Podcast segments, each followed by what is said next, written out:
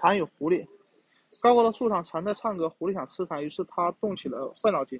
他来到大树跟前，对蝉的歌声赞好不已。随后，他请蝉下来表演，说是好好瞧瞧，从这么迷人的身躯里，怎么会冒出如此明亮明亮的嗓音？不过，蝉已经看穿了狐狸的诡计，他摘下一片树叶，然后让它飘落在地上。狐狸以为是那是蝉飞下来的，他立刻扑了上去。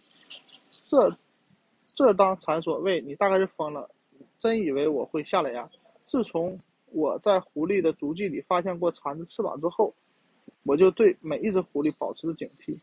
他人的遭遇乃是前车之鉴，而明辨是非之人必定从中吸取教训。”